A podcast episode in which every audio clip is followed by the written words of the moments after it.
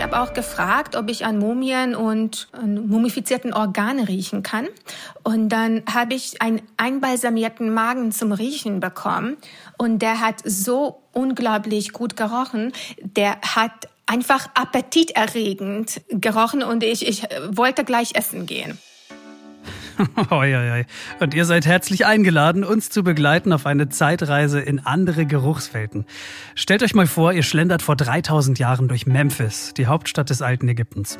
Klar, da prasseln unendlich viele Informationen auf euch ein, komplett aus der Fassung, bringt euch aber vor allem eins, nämlich das aberwitzige Geruchschaos, das hier überall herrscht welche Rolle Düfte im Leben und im Tod im alten Ägypten spielten, warum es eine regelrechte Geruchshierarchie gab. Ja, da konnte man nicht einfach riechen, wie man wollte, das ging gar nicht. Und was besser riecht, mumifizierte Katzen oder eben doch vielleicht der einbalsamierte Magen. Oh. Tja, das und mehr heute bei Explore. Wir freuen uns drauf. Ein Schnupperkurs in Geruchsforschung sozusagen. genau. Einen Blick in die Vergangenheit gewähren uns auch die vielen Altertümer und Artefakte aus gut 5000 Jahren altägyptischer Geschichte.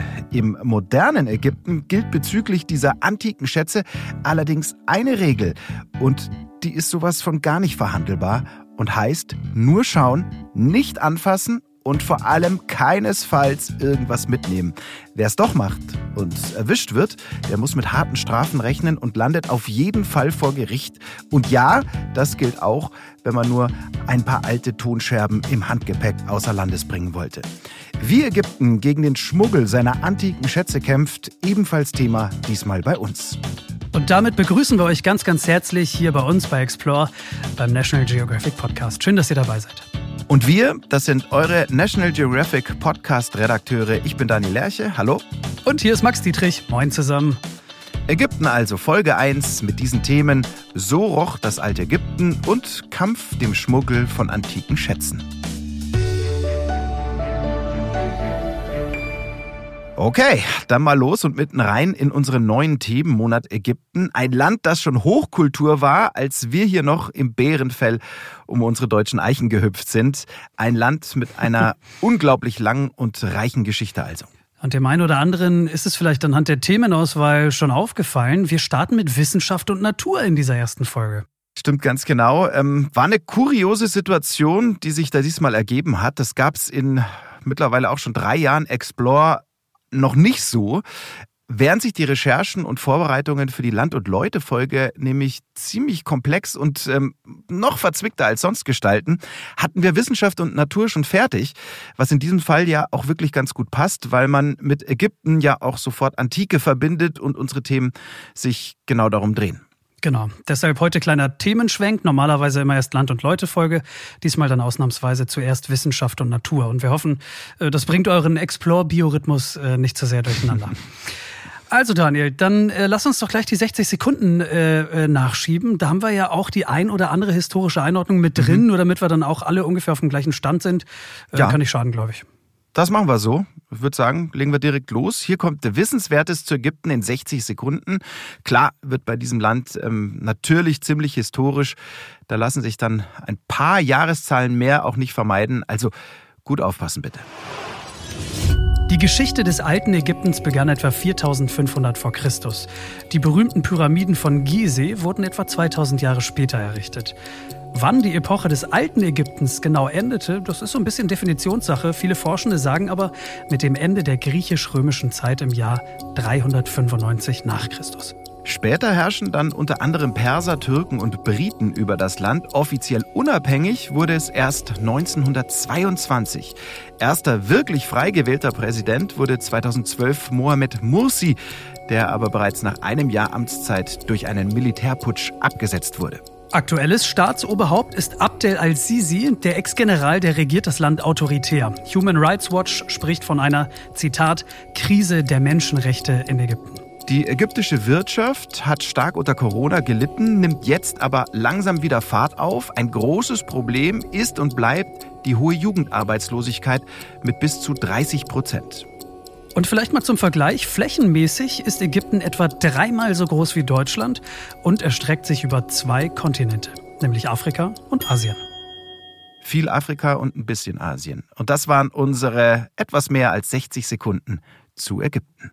Ja, jetzt schon viel Interessantes dabei, speziell die Situation der Menschenrechte wollen, beziehungsweise können wir an dieser Stelle aber kaum unkommentiert lassen. Also um es mhm. nochmal ganz klar zu sagen, Fakt ist, Ägypten ist derzeit nur auf dem Papier eine Präsidialdemokratie. Äh, de facto ist Präsident al-Sisi ein autoritärer Herrscher, der Presse- und Meinungsfreiheit brutal unterdrückt. Viele von euch, ähm, wir durchaus auch, stehen in so einem Fall ähm, ja vor einem gewissen Dilemma. Einerseits denkt man sich natürlich, nee, da will ich aufgrund der aktuellen politischen Situation auf keinen Fall hin. Andererseits ist aber auch klar, eigentlich ist Ägypten schon eins dieser Länder, die man auf jeden Fall gesehen haben muss. Genau, und man kann, glaube ich, auch nicht Entscheidungen der Politik immer auch eins zu eins auf die Bevölkerung äh, übertragen. Ne? Da muss man auch immer noch mal ein bisschen differenzieren. Ja. Und mit diesem Podcast bieten wir euch ja dankenswerterweise dann vielleicht auch einen guten Mittelweg und nehmen euch jetzt mit auf eine akustische Reise in eins der sicherlich faszinierendsten Länder dieses Planeten. Ähm, Daniel, du warst, glaube ich, schon mal da in Ägypten? Ja. Warst selbst neu? Ja. Ja, ich war schon da, ist schon ein Weilchen her. Äh, ich habe zwischen schriftlichem und mündlichem Abitur einen Nahost-Trip mit ein paar Freunden gemacht.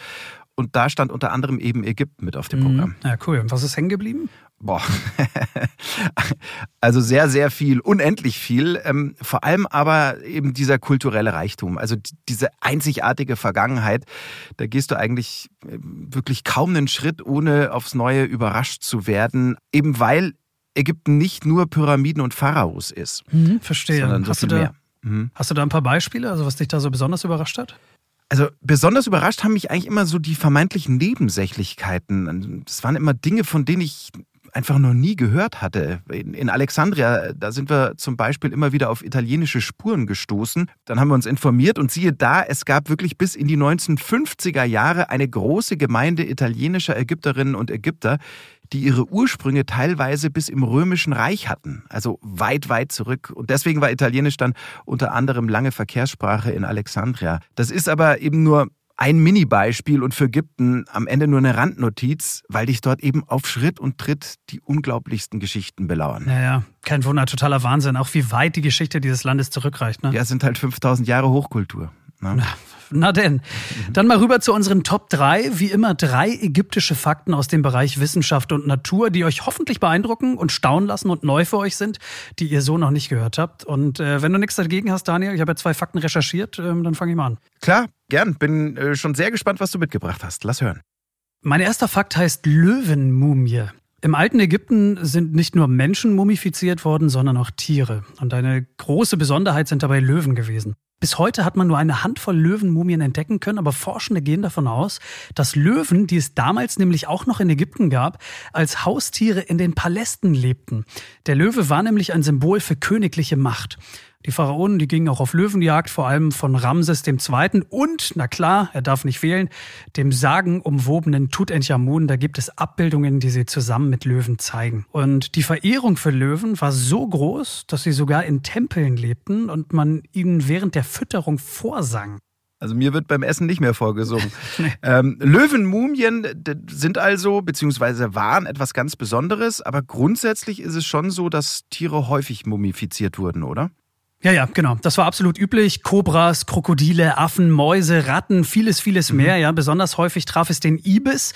Ich weiß nicht, ob du den auf dem Schirm hast. Das ist so ein Vogel mit so einem langen, gebogenen Schnabel. Ja, ganz dunkel. Und, mhm. und er war für Todd bestimmt, also den Gott der Weisheit und der Magie, der mit einem menschlichen Körper und dem Kopf eines Ibises eben dargestellt wurde. Gott ist ein gutes Stichwort, denn nach göttlicher Macht sieht ein Naturphänomen aus, ähm, das es damals schon gab und das es auch heute noch gibt und das mein Fakt 2 ist, der Ramsin. Eine gigantische, bis in den Himmel ragende Walze aus Staub und Sand, die rasend schnell über das Land rollt, das ist der Ramsin.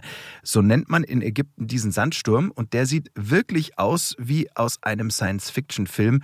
Dieser Ramsin ist ein sehr, sehr heißer Wind, der regelmäßig im April über Ägypten hinwegfegt.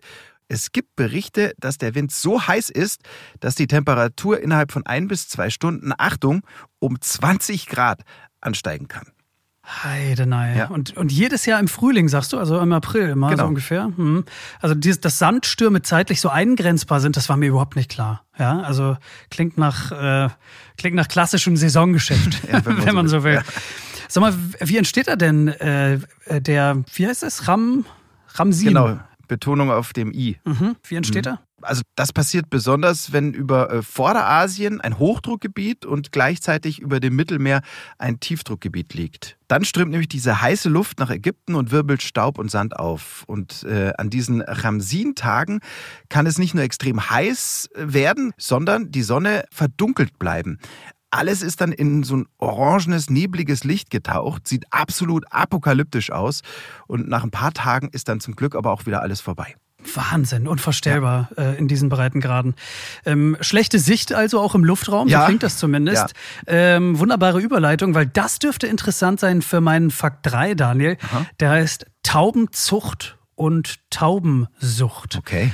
Sie, ja, sie sehen aus wie mittelalterliche Belagerungstürme aus Holz. Sie können 10 bis 15 Meter hoch sein und äh, sie stehen in Kairo auf den Hausdächern. Dabei handelt es sich um einen typisch ägyptischen Taubenschlag, weil die Taubenzucht ist bis heute eine uralte ägyptische Tradition. Über Generationen wurden und werden Taubenzuchten bis heute innerhalb der Familien weitergegeben. Und Highlight der Vogelfans ist der wöchentliche Taubenmarkt in Kairo. Ja, da könnt ihr wirklich Tauben kaufen in allen erdenklichen Größen und Farbmusterungen. Oh Mann, den habe ich ausgelassen bei meiner Reise nach Ägypten. Schade, habe ich noch nie von gehört. Was machen die Züchterinnen und Züchter denn mit dem Tauben die ganze Zeit? Sind die einfach nur zum Anschauen da dann? Oder? Oh, nee. Nein, nein, mitnichten. Also ich glaube, das ist auch das richtig Spannende an dieser ganzen Geschichte, weil es gibt äh, Schönheitswettbewerbe, es gibt Flugrennen über hunderte Kilometer und es gibt Wettkämpfe, in denen man möglichst viele Tauben des Widersachers stiehlt. Ja? Und mit guten Wettkampftauben äh, kann man dementsprechend auch ganz gut Geld verdienen. Okay, wie soll das mit dem Taubenstehlen funktionieren? Mm, also angenommen, du und ich, wir wären zwei rivalisierende ägyptische Taubenzüchter, dann mhm. würde ich in deinem Gebiet 100 von meinen Tauben freilassen und du beispielsweise 100 in meinem. Und äh, wir würden dann versuchen, möglichst viele Tauben des jeweils anderen auf dem Heimflug abzufangen. Ja? Also die werden freigelassen, okay. fliegen natürlich automatisch zurück zu dem Taubenschlag, äh, wo sie aufgezogen wurden. Und auf diesem Heimflug passiert es dann, ja, mit Netzen, mit Pfeilen, mit Ablenkungsmanövern, mit Feuerwerk teilweise. Und wer mehr Tauben des anderen gefangen hat, der hat gewonnen und darf dann diese Tauben als Achtung, Zitat, Kriegsgefangene, ja, so wird das wirklich genannt, behalten. Okay. Taubenklau noch nie von gehört. Ähm, viele, viele neue Eindrücke schon in diesen Top 3. Die Löwenmumien, der Sandsturm und die Taubenzüchter über den Dächern von Kairo. Unsere Top 3 Wissenschaft und Naturfakten aus Ägypten.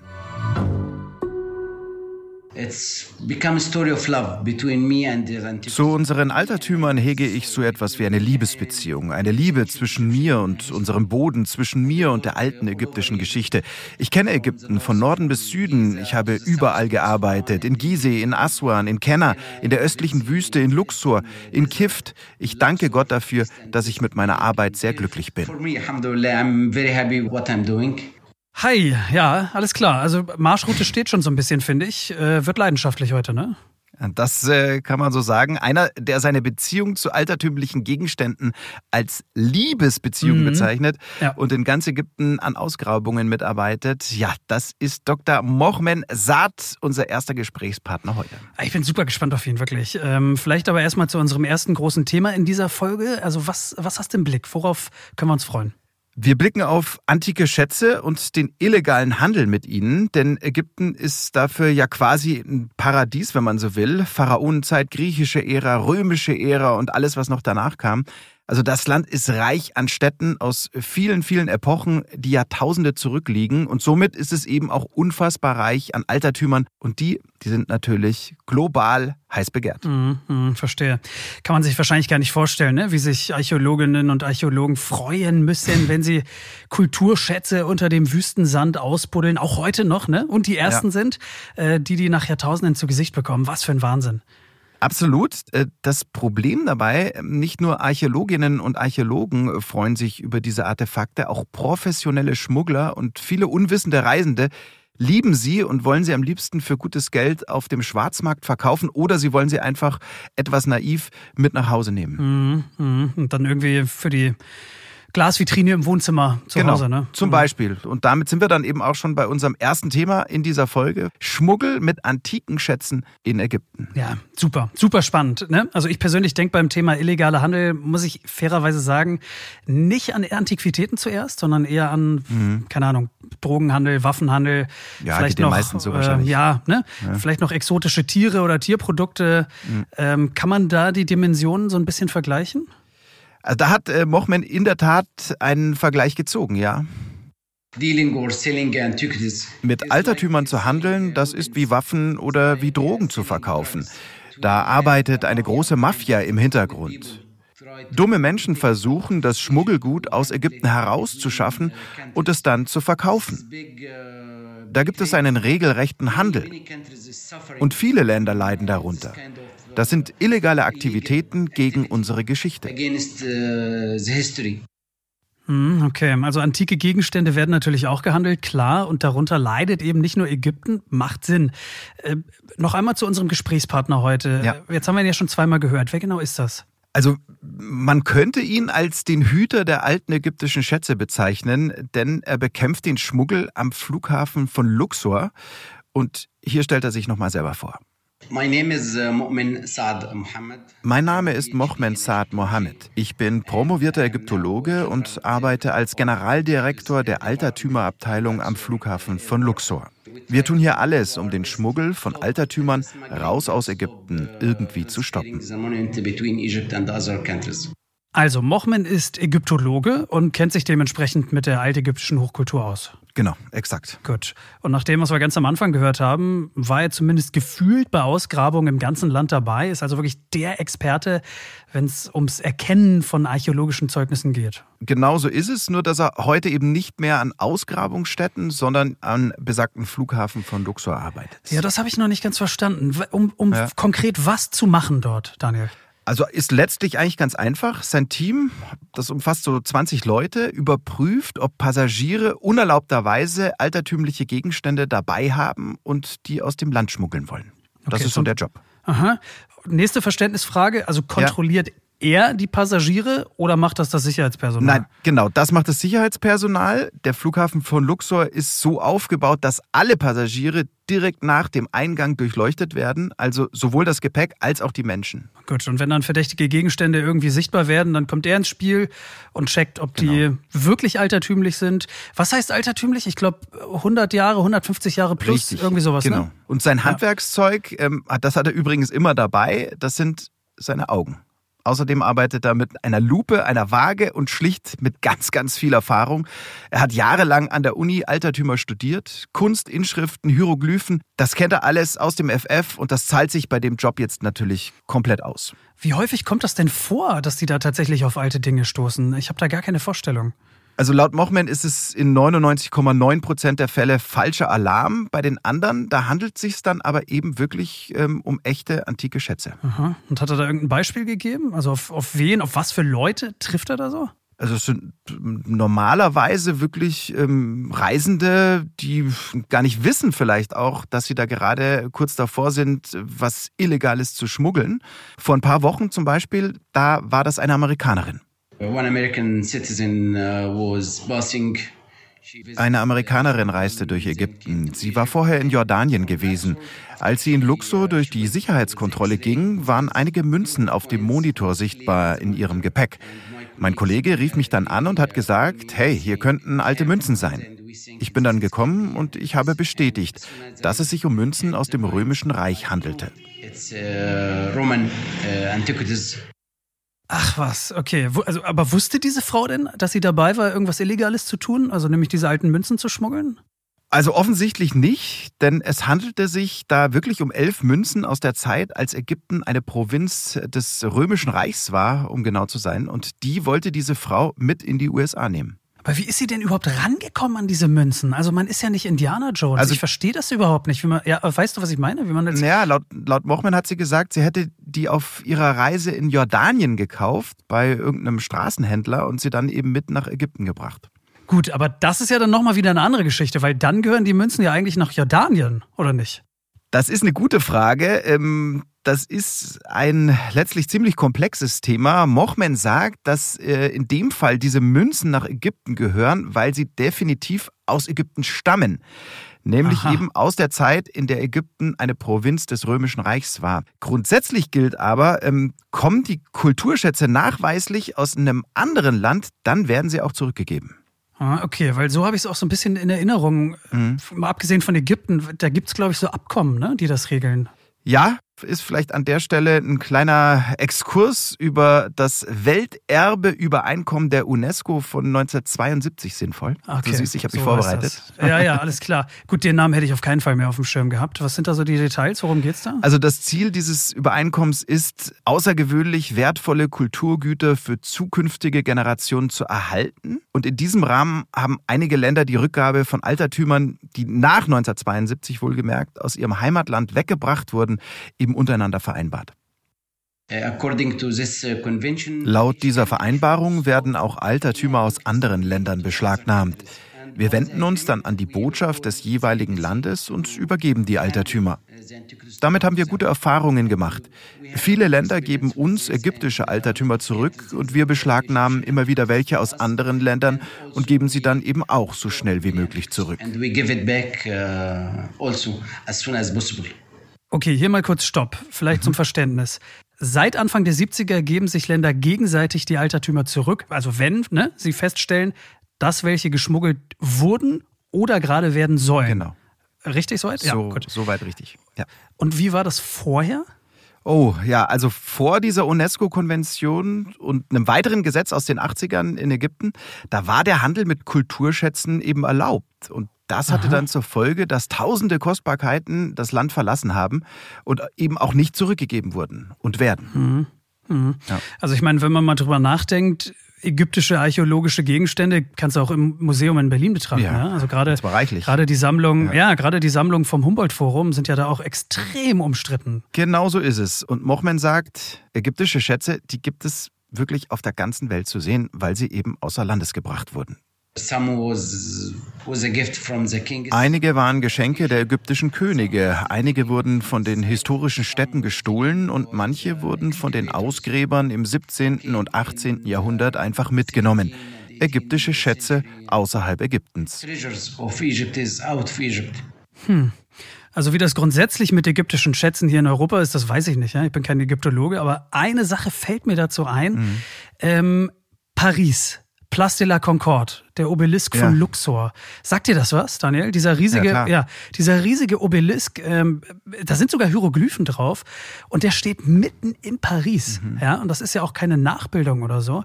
Ähm, das war, glaube ich, irgendeine Sache mit dem französischen König. Das Ding war ein Geschenk an ihn, glaube ich, ja. irgendwie so. Genau so war's. Ich, ich habe dazu noch einen Fun Fact. Der Transport dieses 230 Tonnen schweren Giganten von Luxor nach Paris, der war so mühsam und aufwendig, dass sein Gegenstück, das eigentlich auch Frankreich als Zeichen der Anerkennung ähm, versprochen war, nie dorthin gebracht wurde, wäre einfach zu aufwendig gewesen. Ja gut, 230 Tonnen bewegen, dann wahrscheinlich zum großen Teil auch nur mit Menschenkraft, mit Muskelkraft. Damals, ja. Das ist natürlich auch nicht mal eben so gemacht. Ne? Sag mal, wie ist das denn mit Mochmen? Ähm, was macht das mit ihm zu wissen, dass so viel kulturelles Erbe sein Land verlassen hat? Weil das teilweise Schätze aus ja. Gräbern einfach genommen und weggebracht wurden. Ja, das macht ihn einfach richtig traurig, ne? Vor allem, weil das ja auch immer noch passiert. Also es gibt sogar heimliche Grabungen in Hinterhöfen und unter Kellern, heutzutage immer noch. Und er sagt, dass er sich in die Leute reinversetzt, die die Objekte haben fertigen lassen, damit sie sie mit in das Leben nach dem Tod nehmen können, ähm, weil das eben der Glaube war damals.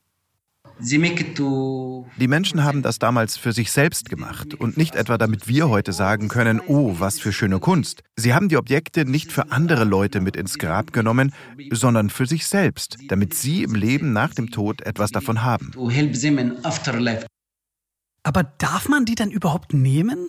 Ja. Ich muss mal fragen, weil dann dürfte man die theoretisch doch auch nicht in, ah, so in einem Museum zeigen, wenn man dieser mhm. Logik folgt. Ja? Also verstehe ich ihn da richtig? Nee, also er sagt, dass es gut ist, wenn man heutzutage jahrtausendealte Objekte schützt und ordentlich konserviert. In einem Museum mhm. werden die ja auch von Restauratorinnen und Restauratoren gepflegt, logisch. Okay, ja, alles klar. Gut, dann macht er im Prinzip das Mindeste, äh, was er noch für den Seelenfrieden seiner Vorfahren machen ja. kann, nämlich dafür zu sorgen, dass diese Dinge, diese Grabbeigaben äh, wenigstens in Ägypten bleiben, eben als Teil der ägyptischen genau. Kultur. Ja, also genauso habe ich ihn verstanden. Mhm. Ähm, lass uns vielleicht nochmal zurück zum Flughafen kommen. Äh, die Amerikanerin mit ja. den Münzen. Äh, wie ging denn ihre Geschichte eigentlich weiter? Hat die eine Strafe bekommen? Nein, hat sie nicht. Für sie ist die Sache gut ausgegangen, weil sie offenbar keine professionelle Schmugglerin war. Ähm, wenn Leute mit altertümlichen Gegenständen am Flughafen aufgespürt, erwischt werden, dann läuft das Prozedere grundsätzlich so ab. First thing we will take the uh, coins or the object Erstmal schreiben wir einen Bericht über das Objekt, zum Beispiel eine Münze, an die Polizei. Der Flug wird dann für diese Person auf jeden Fall gestrichen, denn sie verbringt erstmal ein paar Stunden mit uns. Danach geht's dann zum Gericht. Und wenn im Gericht festgestellt wird, dass die Person den Gegenstand irgendwo aufgelesen oder gekauft hat und nicht wusste, dass es sich um eine illegale Tat handelt, dann kann sie den nächsten Flug nach Hause nehmen he can take the next flight or the second day uh, going back uh, home.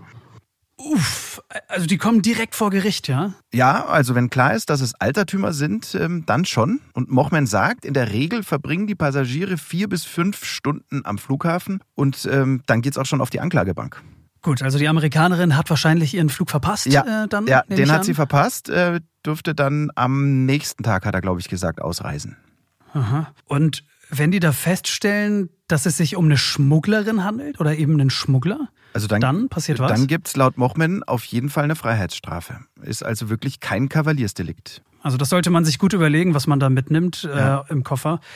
Wie häufig kommt das vor, dass seine Expertise gefragt ist da am Flughafen? Ähm, er hat gesagt, also sein Team arbeitet 24 Stunden, sieben Tage die Woche ähm, und er wird mindestens zweimal pro Flug, wohlgemerkt, gerufen, um einen Blick auf irgendein ähm, Teil zu werfen. Manchmal schickt man ihm auch Fotos, wenn er eben gerade mal nicht am Flughafen ist. Manchmal gelingt dann auch eine Fernanalyse, manchmal kann er es aber nicht genau sagen, ob es sich eben um ein Artefakt handelt oder nicht. Und dann fährt er zum Flughafen und überprüft nochmal sozusagen von Angesicht zu Angesicht. Zweimal pro Flug, ja. hast du gesagt. Das hätte ich nie gedacht. Also das stelle ich mir auch super stressig vor. Weil wie häufig starten ja. denn da Maschinen an diesem Flughafen? Also natürlich ist es eher ein kleiner Flughafen, aber da starten schon 10 bis maximal 30 Abflüge pro Tag, hat Mochmann erzählt. Ja gut, das heißt, es kann auch mal ruhiger zugehen, aber Mochmann ja. hat ja als Entscheidungsträger da auch eine gewisse Verantwortung. Ja, so klingt das jetzt erstmal. Ähm, denn wenn er sich falsch entscheidet, dann fliegt ein antikes Teil mit seinem neuen fröhlichen Besitzer einfach außer Landes und weg ist es. Ja, gut, dass du es ansprichst, Max, ähm, denn die Verantwortung, die ist enorm. Äh, es kommt nämlich noch ein, ein, zweiter Aspekt hinzu, den wir eben schon ganz kurz angeschnitten hatten. Ja dass diese alten Dinge ihm persönlich unfassbar viel bedeuten und er unbedingt dafür sorgen will, dass sie in seinem Heimatland bleiben, nämlich. Okay, also er versetzt sich richtig in seine Vorfahren rein irgendwie, ne? Achtet genau. diese Dinge, die sie geschaffen haben. Klar, gut, aber dann ist das, was er macht, natürlich auch so ein bisschen mehr als ein Job für ihn, ne? Das klingt so nach Berufung. Absolut, so mhm. ist es auch. Ja. Muss er denn allein entscheiden, ob ein Teil altertümlich ist oder nicht?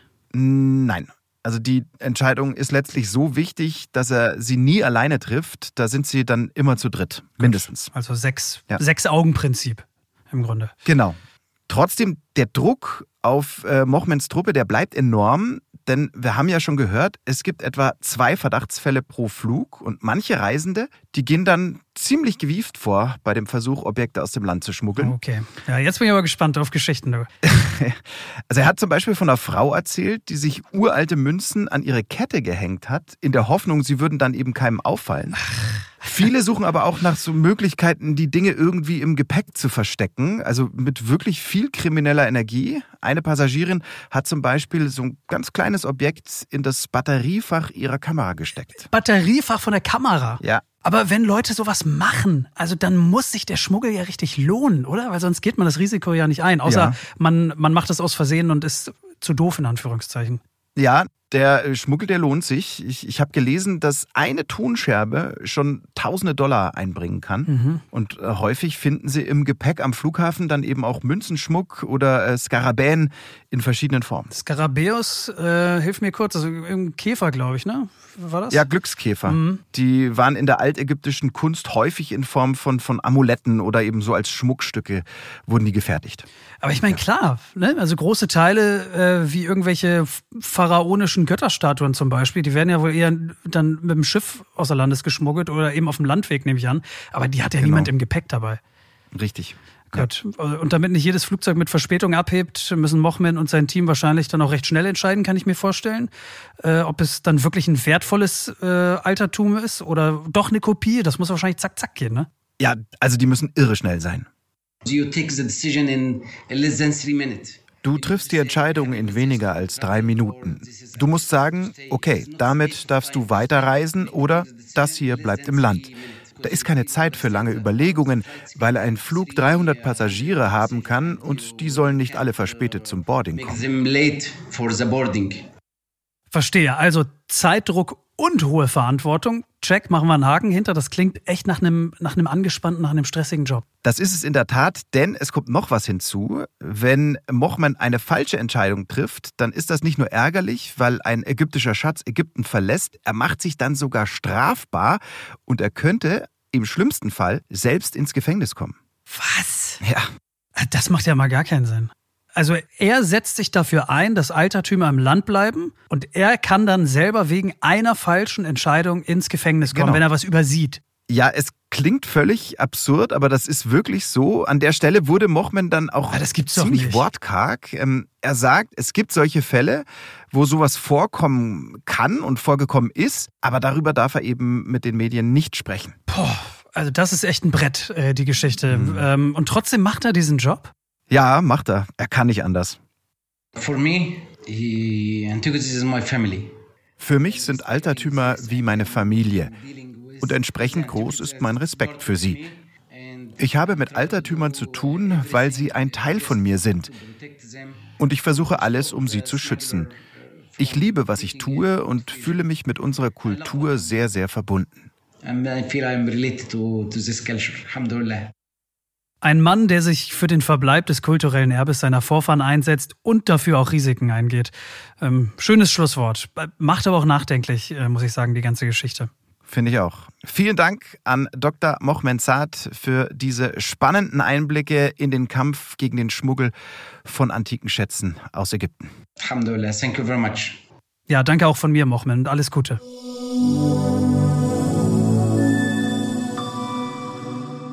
Sehen, hören, sprechen, lesen vielleicht.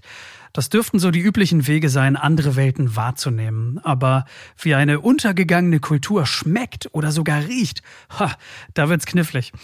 Hier ist Explore, der National Geographic Podcast, Folge 1, ausnahmsweise mit Wissenschaft und Natur zum Auftakt. Die Archäologie der Sinne. Schon mal von gehört? Wir auch nicht, äh, zumindest äh, bis vor kurzem. Da geht es darum, wie eine antike Kultur die Welt durch einen besonderen Sinn wahrgenommen hat. Und bei mir ist es eben Archäologie des Geruches. Also ich beschäftige mich damit, wie die Ägypter die Welt durch die Nase wahrgenommen haben. Und so viel sei schon mal verraten, die alten Ägypter, die haben ihren Nasen ganz schön was zugemutet. Das schon mal als kleiner, kleiner Teaser auf das, was jetzt gleich kommt. Tief durchatmen. Da kommt jetzt wirklich einiges und auch durchaus Kurioses auf euch zu, denn im alten Ägypten haben Gerüche und damit Riechstoffe und Parfums ziemlich zentrale Rollen gespielt. Ja, ja, und zwar nicht nur in der Welt der Lebenden, sondern wie es im alten Ägypten eben häufiger war, auch im Jenseits. Gesprochen haben wir dazu mit der Expertin, die ihr gerade schon ganz kurz gehört habt. Hallo, ich bin Dora Goldsmith, ich bin Ägyptologin und ich forsche an der Freien Universität Berlin zum Thema Geruchswahrnehmung im alten Ägypten. Das ist auch äh, meine Leidenschaft. Jeden Tag ist es wie eine Entdeckungsreise für mich durch äh, das alte Ägypten.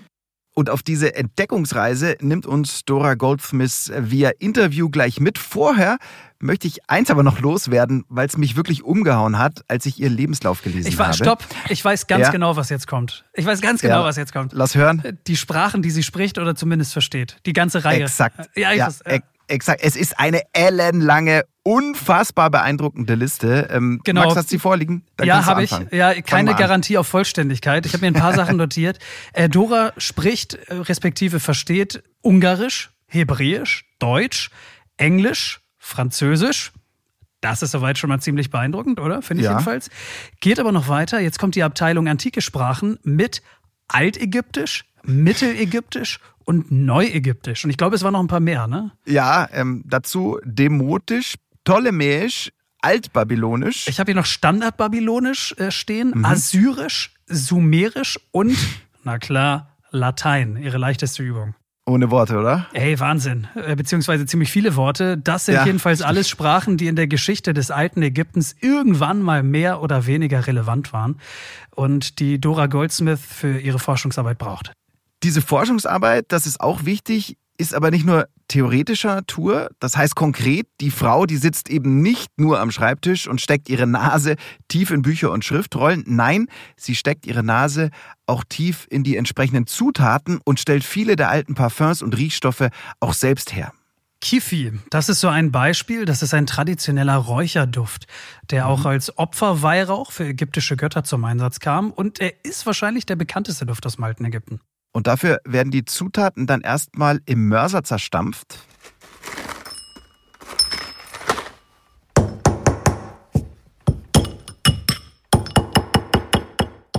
Dann wird alles schön aufgekocht.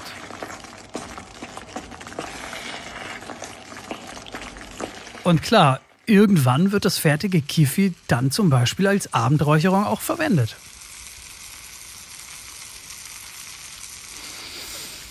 Riech mal, Max, ich kann es fast mhm. riechen. Mhm. Ja.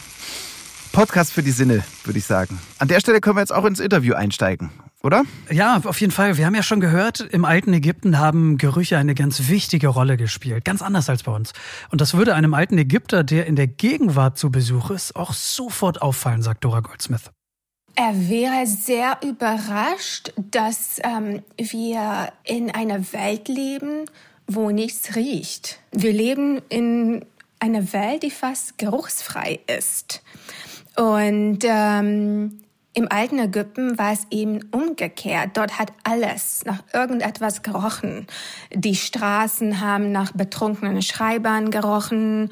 Die Tempel haben sehr stark nach Opfergaben gerochen, wie Fleisch, Milch, Bier, Wein, Blumen, Sträußen, Honig, verschiedene Parfums.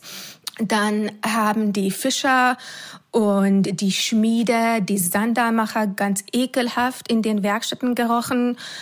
Ähm, und die Ägypter haben auch ähm, Klamotten getragen, die mit verschiedenen Duftölen durchgetränkt waren.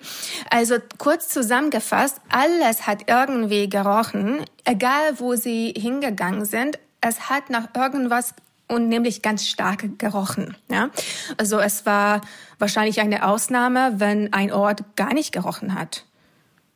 Dann mal so rum gefragt, wenn ich die Zeitreise antreten würde, ins alte Ägypten jetzt, was würde da auf mich einprasseln? Also was würde mit mir und mit meinen Geruchsnerven passieren? Ähm, sie wären wahrscheinlich überfordert aber so komplett überfordert, würde ich mal, würde ich mal davon ausgehen. Und ähm, die Frage ist, wo äh, sie sind und wann. Ja, also es gab äh, zum Beispiel bei Festivitäten ganz andere Gerüche als sonst im Alltag. Und die Ägypter haben ganz bewusst ähm, verschiedene Düfte verwendet, um äh, besondere Tage damit ähm, auszuzeichnen. Ja, also ähm, es gab äh, sowas wie eine olfaktorische Kommunikation oder olfaktorische olfaktorische äh, Symbolismen. Es kommt auch darauf an, wer vorbeiläuft. Wenn der König vorbeiläuft, dann äh, riecht er am besten. Ähm, aber wenn der Fischer vorbeiläuft, dann stinkt er eben. Wonach riecht denn der König? Oder wonach roch er? Ja, ähm, der König ähm, riecht äh, nach Myrrhe, Weihrauch und Lotus laut einem Text. Es steht zum Beispiel in Edfu, dass der König aus dem Palast rauskommt und seine verschiedenen Körperteile nach Myrrhe, Weihrauch und Lotus riechen. Und das ist äh, eigentlich eine ganz gute Zusammenfassung, weil die ähm, drei Düfte waren die wichtigsten Düfte im alten Ägypten. Ähm, die hatten ähm, den wichtigsten Stellenwert in der olfaktorischen Kultur. Wo kamen denn die Gerüche bzw. die Riechstoffe wie Parfums vor allem zum Einsatz im Alltag der Ägypter? Im Alltag haben sie das äh, in der Medizin verwendet. Und ähm, dadurch kann man auch sagen, dass sie als Heilmittel fungierten. Ein Einsatz von Parfums in der Medizin. Wie muss ich mir das vorstellen? Es kommt jemand zu einem Heiler damals, hat bestimmte Beschwerden und ihm wird also ein Parfum verschrieben dann. Ja, äh, zum Beispiel. Ich sage Ihnen ein Beispiel. Gerne. Ähm, Sie arbeiten draußen ähm, auf den Feldern. Ähm, es ist Hochsommer und ähm, sie schwitzen sehr stark. Und dann brauchen sie ein Deo. Die Ägypter nannten das Heilmittel zum Stinken in der Hitze des Sommers. Mhm. Ähm, und ja, ja, so hieß das ganz genau. Und äh, dann äh, der Arzt hat äh, dieses Heilmittel für sie aufgeschrieben und wahrscheinlich auch zusammen gemischt. Also es gibt sehr viele Variationen von diesem Deo, aber eine Variante äh, sagt äh, Kamille, Zypressenzapfen, Myrrhe und äh, Mastix. Solche Rezepte stehen eben ähm, in den medizinischen Rezepten. Sagen Sie mal, Sie sprechen ja nun so viele Sprachen. Sie können so viele verschiedene Sprachen lesen. Sie haben unfassbar viele Texte gelesen, bearbeitet, analysiert. Ähm, haben Sie da bei Ihren Forschungen diesbezüglich auch mal eine Überraschung erlebt? Irgendwas, was Ihnen äh, aufgefallen ist, womit Sie nie gerechnet hätten? Und was war da vielleicht die größte Überraschung? Große Überraschung war zum Beispiel, dass die Ägypter solche Personennamen hatten wie ähm, Duft äh, des Lebens. Sechi Anch, das ist der Name eines Mannes. Also das finde ich wunderbar. Es ist wunderschön. Oder sowas. Also ein Mensch hieß so? Ja, das war der Name. So. Okay. Also genau, Sechi Anch, Duft des Lebens. Das ist, das, das äh, hätte ihr Name sein können. Das ist sehr kurios. Das heißt, man kann vielleicht auch davon ausgehen, dass das ein sehr wohlriechender Mann war oder sein sollte im Leben und dann hat man ihn so genannt. Ja, wahrscheinlich war das für die Eltern wichtig, dass der Sohn gut riecht. Ähm, oder zum Beispiel, es gibt auch solche Namen wie, das ist auch für Frauen und für Männer, ähm, Shen Sechi oder für Frau Shenet Sechi. Das heißt von Duft umgeben. Ähm, und das ist nochmal ähm, so ein Zeichen dafür, wie unglaublich wichtig äh, Düfte für die alten Ägypter waren. So haben sie ihre Kinder genannt. Mhm. Also das war für mich eine große mhm. Überraschung. Oder dass der Duft auch als eine Art wie ähm, Schutzmantel fungieren kann. Ja, also der Verstorbene äh, geht auf eine ganz gefährliche Reise in jenseits, äh, wenn er stirbt. Und da gibt's verschiedene Monster und verschiedene Wesen, die einen attackieren. Und der Verstorbene schützt sich so, dass er so rumherum ein Duft hat und dann äh, gehen alle diese Monster weg, die fliehen von dem Duft. Also der Duft fungiert wie eine Art Schutzmantel. Also das hat mich auch sehr überrascht. Das äh, sieht man in der Tierwelt. Okay, also das ist dann sozusagen der theoretische Teil. Dann gehen wir mal zur Feldforschung. Wie gehen Sie denn da vor? Ähm, haben Sie auch schon an Mumien geschnüffelt? Ja, ähm, dann ähm, verwende ich auch ähm, meine eigene Nase und rieche an alles, was es mir erlaubt ist. Äh, alles, was, äh, was möglich ist, ich rieche daran in den Museen. Ähm, ich war in den ersten Jahren meiner Forschung sehr oft in verschiedenen Museen, um unpublizierte Texte zu finden. Äh, und dann habe ich auch gefragt, äh, darf ich dann auch an Mumien riechen oder Parfums oder alles, was organisch ist, das möchte ich riechen, um zu wissen, ob die Ägypter ihr Ziel erreicht haben. Zum Beispiel, wenn sie sagen, ähm, wir möchten nach dem Tode göttlich riechen, haben sie das Ziel erreicht? Riechen sie immer noch gut? Ja? Weil sie möchten für hm. ein ganzes Leben nach, ähm, für die Ewigkeit gut riechen. Riechen sie dann immer mhm. noch gut. Und ähm, tatsächlich riechen sehr viele Mumien immer noch äh, wunderbar. Und finden die Museen das nicht komisch, wenn sie fragen, äh, können Sie bitte die Vitrine aufschließen, ich möchte da dran mal riechen an dieser alten Mumie? Bis jetzt ähm, haben sie immer mitgemacht. Ähm, sie haben mir das immer erlaubt, ähm, aber ich glaube schon, dass sie sich dabei was gedacht haben. Sie haben das nicht gesagt, aber ich glaube schon, dass es sich dann, ich glaube schon, dass sie gedacht haben, mit der stimmt etwas nicht. Wir haben ja vorhin schon gelernt, dass vor allem äh, Königinnen und Königen bestimmte Gerüche vorbehalten waren, dass Menschen aus dem normalen Volk so nicht riechen durften. Vielleicht ähm, können wir noch einmal darüber sprechen, inwiefern es vielleicht Unterschiede zwischen Düften für Frauen und Düften für Männer gab. Das ist eine sehr gute Frage. Ähm, es gibt keine großen Unterschiede zwischen Männern und Frauen äh, in der Welt der Parfümerie. Ich habe sowas noch nie festgestellt. Ähm, auch äh, in der Tempelwelt, die verschiedene Parfums, ähm, die für die Kultstatue gedacht sind, die sind genauso wie ähm, genauso für männliche Götter wie für weibliche Gottheiten. Es gibt da keine Unterschiede. Aber ähm, an sich äh, können wir davon ausgehen, dass äh, Frauen und Männer dieselben Parfums getragen haben und auch genauso äh, sich geschminkt haben. Also waren die alten Ägypter äh, diesbezüglich zumindest schon emanzipierter als wir heute? Ähm, ja, es gibt ein Rezept. Ähm, es ist eine Variation von Kifi, wo steht, dass, ähm, dass es nur für Frauen ist ähm, und das kann man als Kaugummi verwenden. Nur für Frauen. Das ähm, aber das wird ja immer interessanter. Parfums haben nicht nur was über den gesellschaftlichen Status verraten, sie waren auch ein medizinisches Heilmittel äh, und sie waren offensichtlich auch noch Kaugummi. Ja, Kifi hat man auch als, als Kaugummi verwendet, auch, ja. Also ein Parfum kann man ähm, auch ähm, essen. Abschließend, haben Sie vielleicht noch ähm, eine Anekdote zu dem Thema, ähm, die Sie uns gerne erzählen würden? Irgendwas, was während Ihrer Forschung passiert ist oder was äh, Ihnen einfach besonders im Gedächtnis geblieben ist zum Thema Gerüchen im alten Ägypten?